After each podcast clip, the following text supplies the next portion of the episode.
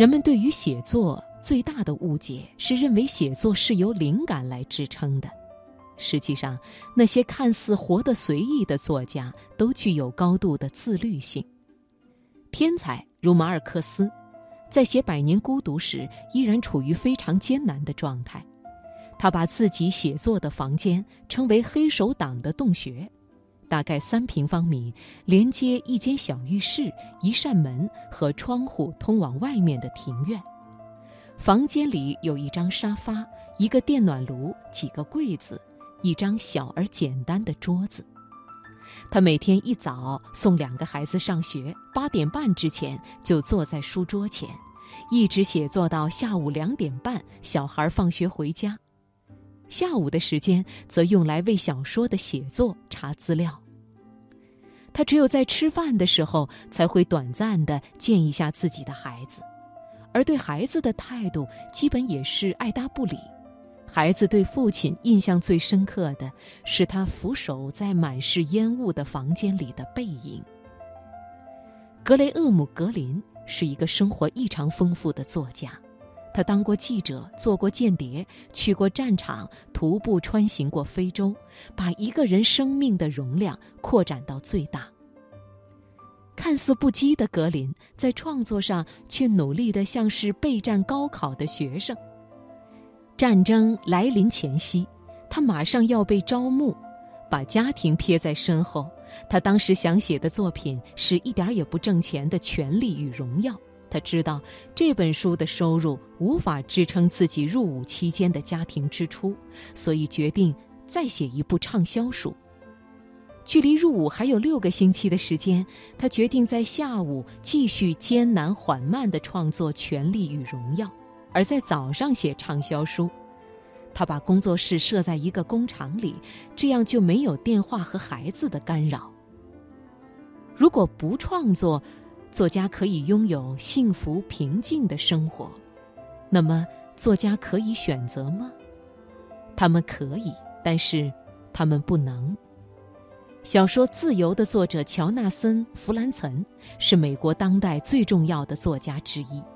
他在写第二本书时，婚姻关系非常紧张，他的父母又生病，可是他每星期、每天甚至每小时都在想着要如何修改小说的内容，最终导致离婚。他说：“我明显的感觉到，如果我不再当作家，我的婚姻还能延续。不只是我的婚姻，我和父母的关系也是。”每次我回老家四天，就大概有半年到八个月不会再回去，因为我必须维持自己的情绪平稳，才能继续手边的写作。我的本质就是创造冲突的根源，我就是个小说家。旺盛的创作状态和幸福的家庭生活无法平衡，这是从事艺术的人的宿命。是艺术之神选中你，而不是你选择服侍他。华兹华斯有句诗说：“我等诗人年轻快乐的动笔，最后的结局却是消沉和疯狂。”特别惭愧地说，我现在真的有些懒惰了，和自己的过去相比，我真的懈怠了很多。我最努力的时候是初中，那时候没有集中创作小说的时间，只能平常写些草稿，等暑假来完成和修改。写到凌晨三点，实在太困了，就开始做仰卧起坐来提神。我那时候对自己还没有总结能力，要不然也可以像村上春树一样写一本《当我做仰卧起坐时，我想些什么》。村上春树早上五点开始写作，写四五个小时，然后出门晨跑。他说：“写文章本身或许属于脑力劳动，但是要写一本完整的书更接近体力劳动。的确，体力对一个作家的重要性远远超出旁人的想象。我曾经听不止一位作家说。”我年轻的时候一天能写两千字，现在只能写五百字了。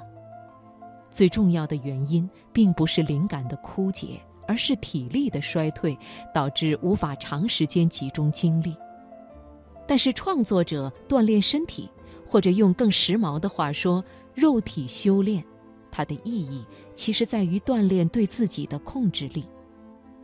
必须承认的是，写作对天分的要求远远高于对汗水的要求。鼓励一个没有天分的人在写作上花一万个小时练习，是一件不道德的事情。